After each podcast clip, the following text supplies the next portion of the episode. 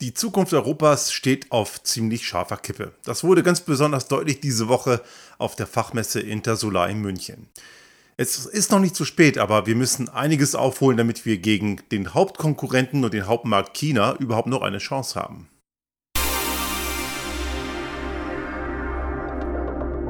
Der Restart Thinking Podcast. Ideen und Lösungen für die Transformation der Wirtschaft und Gesellschaft für das 21. Jahrhundert.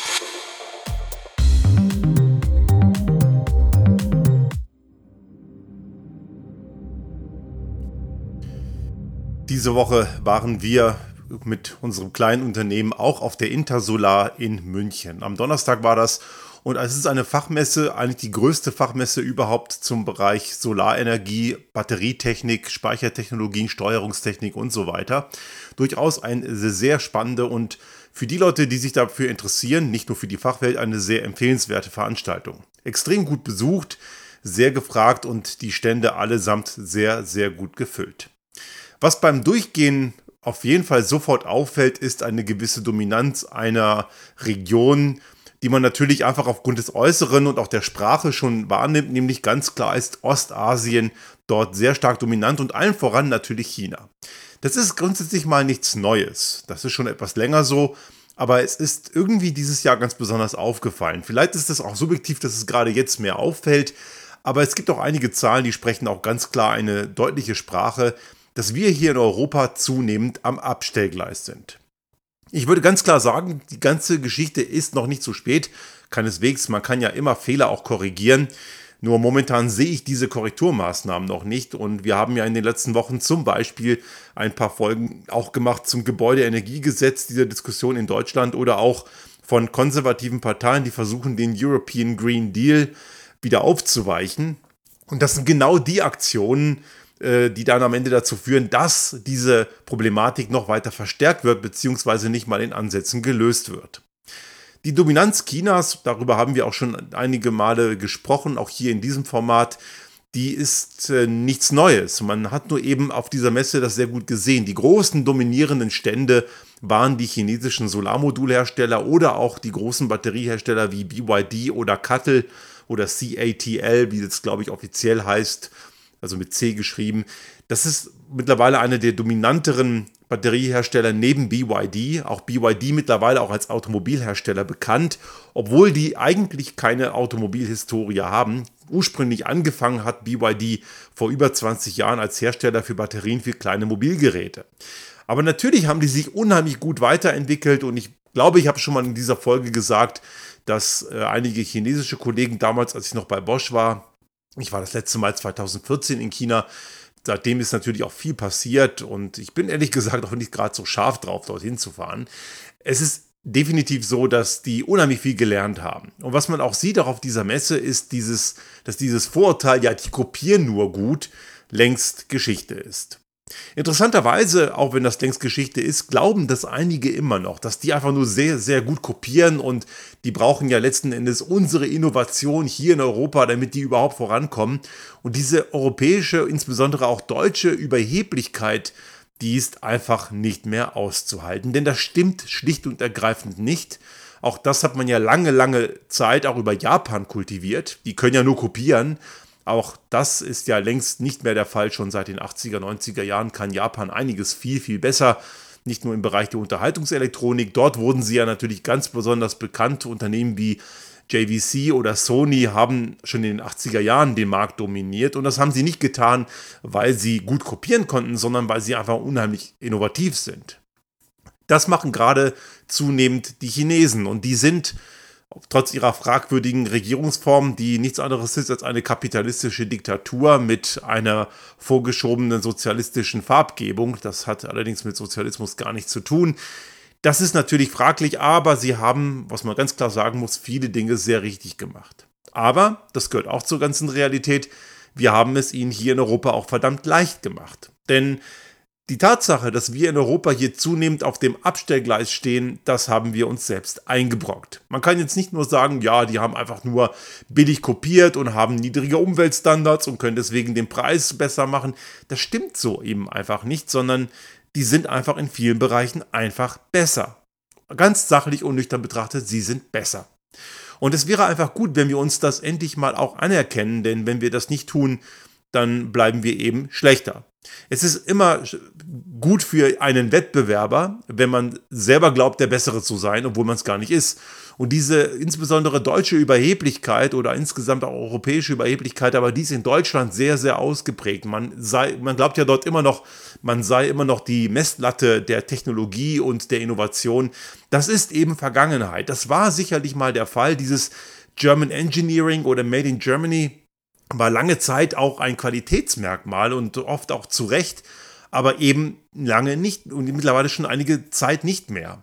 Wenn Volker Wissing, der amtierende deutsche Verkehrsminister von der FDP, sagt, Deutschland baut die besten Verbrenner der Welt, dann hat er damit zwar sehr gut recht, aber interessiert halt keine Sau mehr. Ne? Wir kommen auch gleich dazu, was da gerade passiert. Ein paar Hintergrunddaten. Was in China gerade passiert, ist deswegen auch so bedrohlich, weil wir gerade bei der Energiewende, nicht nur bei Solarmodulen, auch bei der Batterietechnik und auch bei Windenergie sehr stark von denen abhängen. Wenn wir unsere Energiewende hier voranbringen wollen, und das müssen wir, es gibt ja keine andere Wahl, auch wenn einige noch immer glauben, das würde nicht funktionieren, dazu haben wir schon einige Folgen gemacht. Auch die internationale Energieagentur IEA sagt ganz klar, die Energiewende ist alternativlos hin zu 100% Erneuerbaren und das ist technisch möglich. Alle Technologien dafür sind da, aber sie kommen aus China. Wenn wir also hier mit der Energiewende vorankommen wollen, dann sind wir auf chinesisches Know-how und chinesische Anbieter absolut angewiesen. Aktuell wird in der Solarindustrie bei Photovoltaikmodulen wird etwa 80 Prozent des Marktes aus China bedient in der jetzigen Entwicklung scheint es so, dass die diesen, diese Dominanz in Richtung 90, 95 Prozent ausbauen werden, denn so richtig kommen wir hier in Europa nicht in Schwung aus verschiedenen Gründen. Da kommen wir auch gleich noch zu. In der Batterietechnik verhält es sich ähnlich. Dort gibt es auch noch ein paar recht gute Koreaner und Japaner. Panasonic aus Japan, LG aus Korea, aus Südkorea, aber China dominiert es. BYD und Cuttle, wie bereits erwähnt, sind die großen Batteriespieler im Markt und die spielen ganz weit vorne, auch technologisch. Cuttle hat vor ein paar Wochen verkündet, dass sie es mittlerweile in Serie schaffen, 500, 500 Wattstunden pro Kilogramm in die Batterie zu bekommen. Bisher war der Goldstandard Tesla mit knapp 300 Wattstunden pro Kilogramm und man sagte vor ein paar Jahren, dass die Batterietechnik für die Luftfahrt dann interessant wird, wenn 400 Wattstunden pro Kilogramm umgesetzt werden können. Und das ist jetzt gelungen. Das wird dieses Jahr in Serie gehen. Und wir reden hier immer noch über irgendwelche alten Technologien. Das schafft Cuttle mittlerweile. Im Prototypenbereich, wenn auch in den USA, aber auch dort, äh, auch in China wird man das kennen, sind sogar schon über 1000 Wattstunden pro Kilogramm möglich. Das ist noch nicht serientauglich, das ist noch Grundlagenforschung, aber man sieht, dass dadurch in der Batterieentwicklung gerade extrem viel passiert. Und diejenigen, die das in die Fläche bringen, in die Umsetzung, das ist aktuell der chinesische Markt und die dort ansässigen Spieler. Ein anderes Ding, was auch passiert, was gerade für die deutsche Schlüsselindustrie, die Automobilbranche sehr wichtig ist, ist, was BYD gerade aufführt. Und nicht nur BYD, auch Great Wall oder NIO, Hersteller, die man hier gar nicht wirklich kennt, die fluten gerade den chinesischen Markt mit Automobilprodukten. Und das ist der Markt, der aber ausschlaggebend ist für die Zukunft der Automobilindustrie. Der Markt hier in Europa, insbesondere auch der deutsche, spielen mit ihren kleinen Stückzahlen überhaupt gar keine Rolle mehr.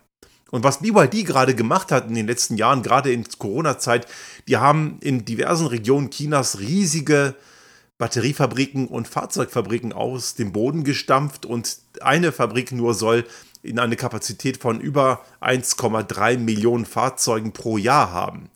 Gut, ob Auto das richtige Verkehrsmittel ist, das haben wir schon oft diskutiert. Eher nein, aber momentan ist es ja noch der Trend.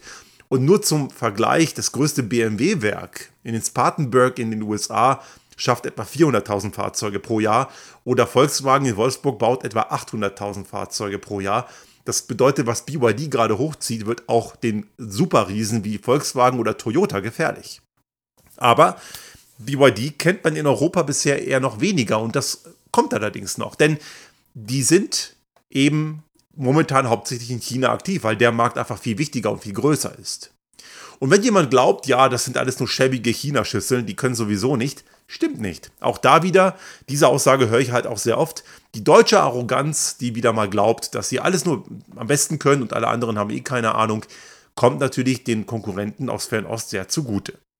Und BYD, habe ich gerade erwähnt, eigentlich ein Batteriehersteller und nach wie vor ein Batteriehersteller. Man kann von BYD auch Batteriespeichersysteme für den Heim- und Industriegebrauch erwerben.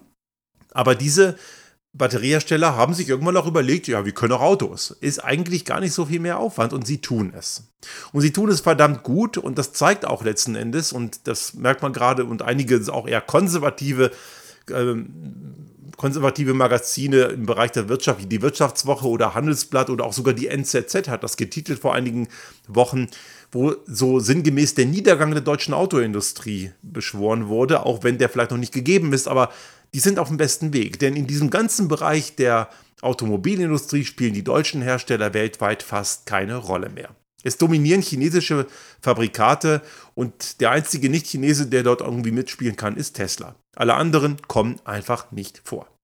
Und das ist ein Resultat. Und jetzt kommen wir zu der Fragestellung, warum ist das Problem so? Warum spielen wir da einfach nicht mit? Das ist das Resultat einer ewig alten Arroganz. Und das Zitat von Volker Wissing, Deutschland baut die besten Verbrenner der Welt und das hat er im Kontext der E-Fuels-Debatte vor einigen Wochen gesagt. Das ist von Jahr, aus dem Jahr 2023, also ein relativ aktuelles Zitat. Das ist nicht von vor fünf Jahren oder so. Das zeigt, dass man hier immer noch glaubt, dass der alte Mist immer noch die Messlatte sei. Und das fällt uns jetzt zunehmend auf die Füße. Und wenn man eben diese Woche über die Intersolar gegangen ist, und sieht, dass die großen Messestände ganz klar von chinesischen Herstellern dominiert sind und auch die Präsenz ganz klar chinesisch dominiert ist, dann zeigt das auch, wie stark diese Volkswirtschaft in den zukunftsweisenden Branchen ist. Klar, es gab auch noch ein paar Unternehmen, die auch groß waren, wie zum Beispiel die Münchner BayWa, ein Projektentwickler. Meine Frau war früher mal für die tätig, die mit ihrer BayWa RE machen ja nicht nur Heizöl, ich glaube, das machen sie immer noch, aber die machen eben auch ganz viele erneuerbare Energieprojekte in ganz großem Stil. Also die drehen wirklich große Räder. Auch dieser Stand war sehr groß. Oder auch Solar Edge, ein israelischer Anbieter für Wechselrichter und Batteriespeichersysteme und Steuerungstechnik. Auch ein sehr innovatives Unternehmen. Wir betreiben Solar Edge hier bei uns zu Hause selbst in unserer Photovoltaikkette. Aber das sind so die Ausnahmen. Die großen Spieler sind eben Asiaten, allen voran Chinesen. Ja, woran krankt es jetzt hier bei uns in Europa? Wir haben dort viele, viele Gründe dafür. Und ich habe einige auch schon in anderen Folgen genannt. Und wir konnten das Phänomen sehr gut beim Gebäudeenergiegesetz beobachten. Und deswegen greife ich das nochmal als symptomatisches Beispiel auf. Die Autoindustrie habe ich gerade auch schon angerissen. Und das sind so die immer gleichen Phänomene und das nennt sich strategische Krise. Unternehmen kommen in strategische Krisen, wenn sie Trends der Zukunft übersehen. Und das passiert immer wieder, wobei eine strategische Krise alleine noch nicht bedrohlich ist. Aber tut man nichts dagegen, dann wird sie bedrohlich und das ist das, was gerade passiert. Und das Gebäudeenergiegesetz, um das an dem Beispiel zu machen, ist ja jetzt diese Woche in die erste Lesung gegangen im Deutschen Bundestag und einige gestern Kleber feiern das ja jetzt ab als eben die Erleichterung, man hat es jetzt entschärft und es ist jetzt besser.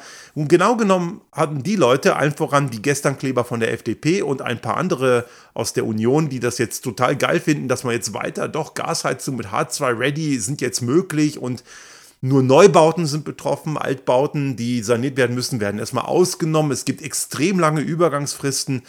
Das Ganze ist ein Totengräberprozess der deutschen Wirtschaft. Und das muss man ganz klar so sagen, denn das, damit werden alte, nicht mehr zielführende, veraltete, zukunftsunfähige Technologien weiter zementiert. Denn andere gehen längst voran, andere haben die Transformation gemacht. Und das Gebäudeenergiegesetz in seiner ursprünglichen Form, mal abgesehen von den kommunikativen Fehlern, die es natürlich gab und dem Förderdschungel und so weiter, war grundsätzlich richtig. Und ich würde sogar sagen, es war aber immer noch zu lasch. Zur Erinnerung, dort wurde vorgegeben, ursprünglich mal, nicht jetzt in der weichgespülten Version, dass alle Neuinstallationen, auch in Altbauten, mindestens 65 Prozent regenerativ die thermische Energie erzeugen müssen. Und 65 Prozent ist wenig. Eigentlich müsste es 100 Prozent sein. Warum reden wir überhaupt noch von 65? Das bedeutet, 35 Prozent kann immer noch fossiler Dreck sein. Und das ist nicht zielführend. Länder wie Dänemark oder auch Norwegen, die haben schon vor über zehn Jahren gesagt, Neuinstallation 100% erneuerbar. Ganz klar. Da hat aber keiner rumgejammert. Wenn jetzt irgendwelche Leute in Europa, insbesondere in Deutschland, auch hier in Österreich hört man den gleichen Quatsch sagen, ja, wir müssen die Leute mitnehmen, die werden überfordert. Ja, jetzt hört ihr auf zu heulen. Die Natur wartet nicht, dass ihr Deppen das begriffen habt. Es geht gar nicht anders. Und diese Veränderung ist so vehement wichtig und wir sind viel, viel, viel zu langsam. Das Resultat ist, dass man Leuten damit suggeriert, dass man den alten Kram doch noch relativ lange weiter nutzen kann. Und dann kommt irgendwann die böse Überraschung, dann später, auch in Form von Kosten, Stichwort Emissionshandel, CO2-Zertifikate und so weiter, im freien Markt ab 2026. Dazu haben wir schon was gesagt in früheren Folgen. Aber das böse Erwachen kommt auch im Hinblick auf die Wettbewerbsfähigkeit unserer Wirtschaft in Europa. Denn dadurch werden weiter die alten Geschäftsmodelle kultiviert.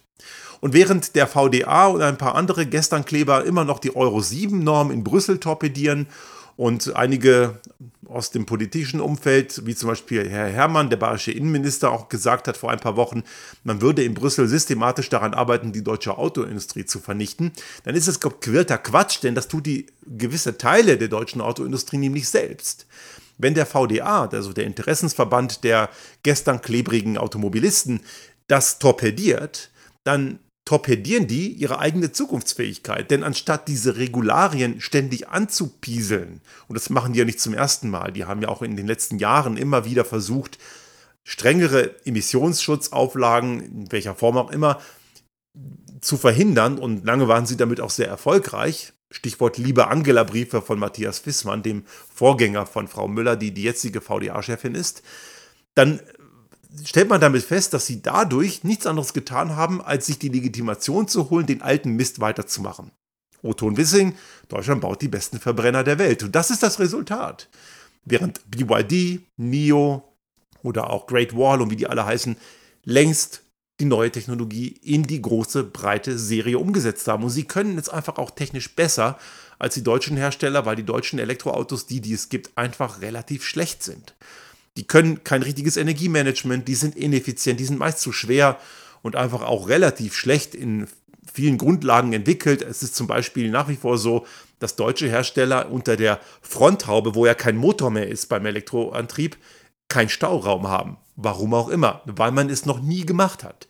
Also man merkt ganz klar bei den deutschen Automobilisten, die bauen Elektroautos immer noch wie Verbrennerfahrzeuge, bauen halt nur einen Elektromotor ein. Und das können andere nicht nur im Kontext des Stauraums, sondern auch von der Software, von der Energiearchitektur und so weiter erheblich besser, weil sie ihre Hausaufgaben schon vor vielen Jahren gemacht haben.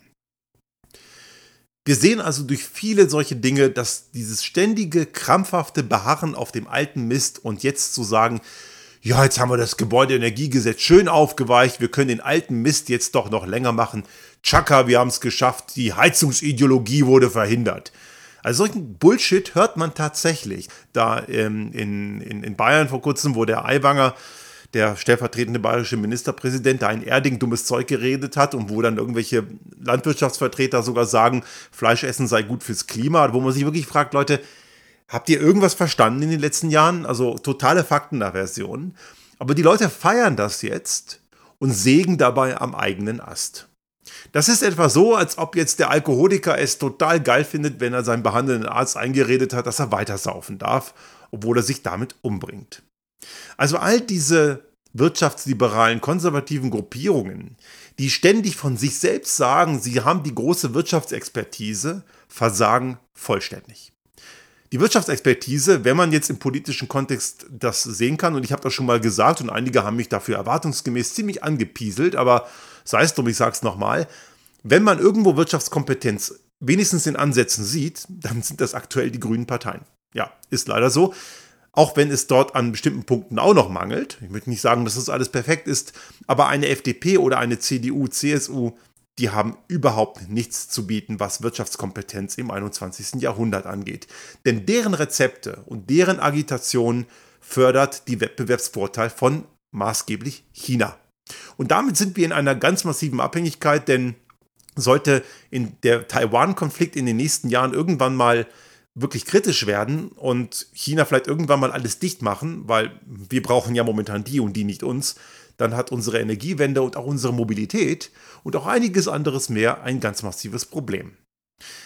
USA, die, dort hat man es erkannt. IRA, ich habe das in, in, einer Folge vor ein paar Wochen, ich glaube im Februar war es, wo es um ähm, Europa, Europas Wirtschaft in Gefahr, da hab, ich verlinke das auch nochmal in den Show Notes, dass der Inflation Reduction Act in den USA ist ein sehr starkes vielleicht nicht perfekt ist, aber ein sehr starkes Gegenmittel, um diese Dominanz Ostasiens, insbesondere Chinas, zu kompensieren, weil man dort auch dazu, äh, dazu die Wirtschaft dazu bringt, sich zu verändern. Sogar Bundesländer wie Texas haben angefangen, in den letzten Jahren massiv erneuerbare Energien auszubauen, was man gerade von Texas nicht erwartet, aber sie tun es. Und nun bleibt allerdings noch ein weiteres Problem. Wir sind mit dem Problem leider noch nicht fertig. Das Erstarken von rechtsextremen Parteien ist eine Gefahr für unsere wirtschaftliche Entwicklung. Wenn man jetzt die Umfragehochs von rechtsextremen Faschisten, Nazis wie AfD oder in einer FPÖ hier in Österreich oder auch in Frankreich haben wir ähnliche Probleme. In Italien regieren ja bereits Neofaschisten. Das ist Gift für unsere wirtschaftliche Entwicklung. Denn wenn wir eine zukunftsfähige Branche haben wollen, wenn wir eine zukunftsfähige Wirtschaft haben wollen, dann geht das nicht ohne internationale Zusammenarbeit und auch nicht ohne qualifizierte Einwanderung. Aber wie attraktiv sind Länder, in denen faschistische Parteien irgendwas zu sagen haben? sei es direkt oder indirekt.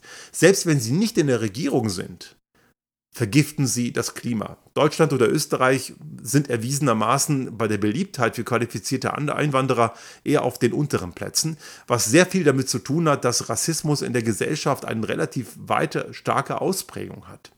Und man weiß von einigen Unternehmern, die zum Beispiel in Sachsen oder in Thüringen sind, die ganz klar schon gesagt haben, sollte die AfD dort wirklich mal Regierungspartei werden, dann werden sie weggehen, weil sie kriegen dort einfach keine Fachkräfte. Und das ist natürlich nachvollziehbar. Jemand, mit, äh, der aus dem Ausland kommt und in Deutschland arbeiten will, geht nicht dorthin, wo Faschisten und Nazis in der Regierung sitzen. Wäre ja auch irgendwo ziemlich paradox. Das ist also das weitere Problem. Wir haben also in Europa eigentlich drei wesentliche Probleme zu lösen. Und jetzt kommen wir zum Lösungsansatz, denn lösbar ist es.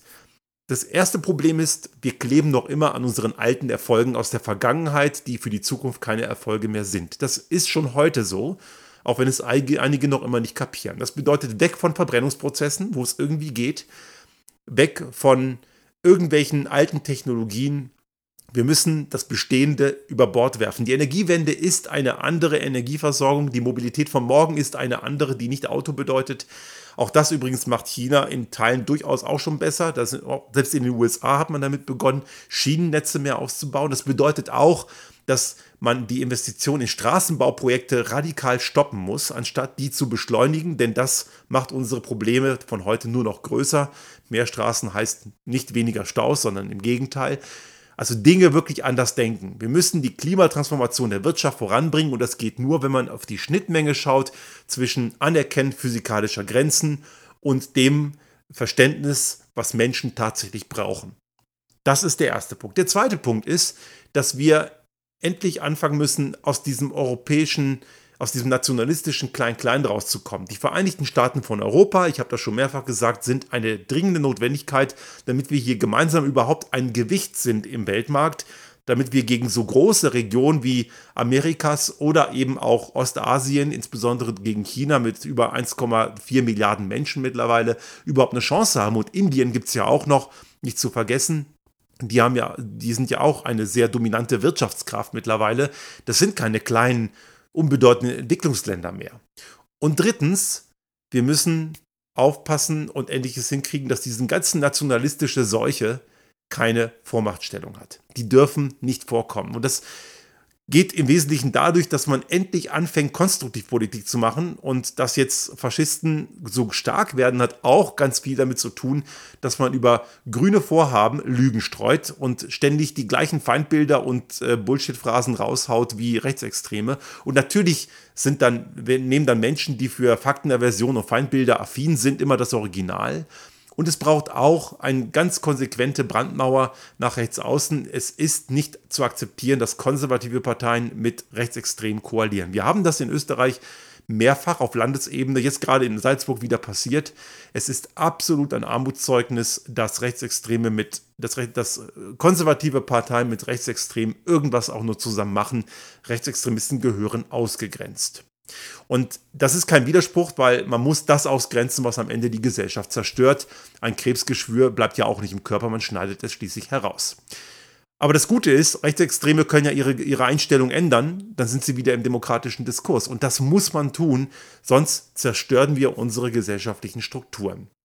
Ich möchte dazu auch unbedingt nahelegen, ein Buch von Daniel Sieblatt, ein, äh, ein Politologe aus Harvard, der im Kontext der, der, von, von Donald Trump, der ja auch ganz klar rechtsextreme Tendenzen hat und autoritäre Strukturen aufbauen würde, wollte, der hat ja viel kaputt gemacht in den USA. Und in dem Kontext haben die ein sehr empfehlenswertes Buch geschrieben, How Democracies Die, also wie Demokratien sterben eine sehr gute Aus, Ausfertigung darüber, welche Rolle gerade konservative Kräfte in dem Kontext haben.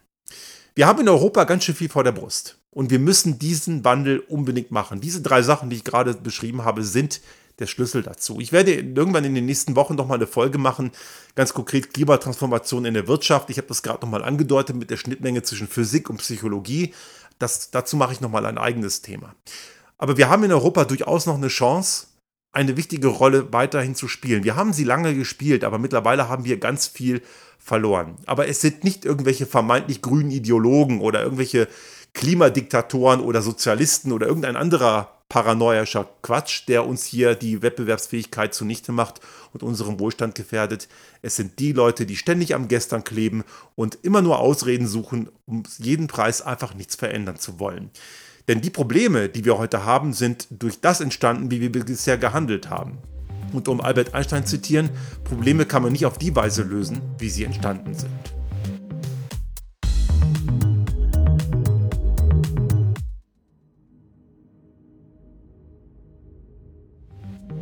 Sollte Ihnen unser Podcast gefallen haben und Sie auch künftig keine Folge verpassen wollen, dann abonnieren Sie uns einfach auf den gängigen Kanälen wie zum Beispiel iTunes, Spotify oder anderen Podcast-Hostern oder auch auf unserem YouTube-Kanal finden Sie immer mit dem einen Tag Verzögerung die aktuelle Folge unseres Restart Thinking Podcast und selbstverständlich freuen wir uns in Zeiten der Aufmerksamkeitsökonomie über das eine oder andere Like.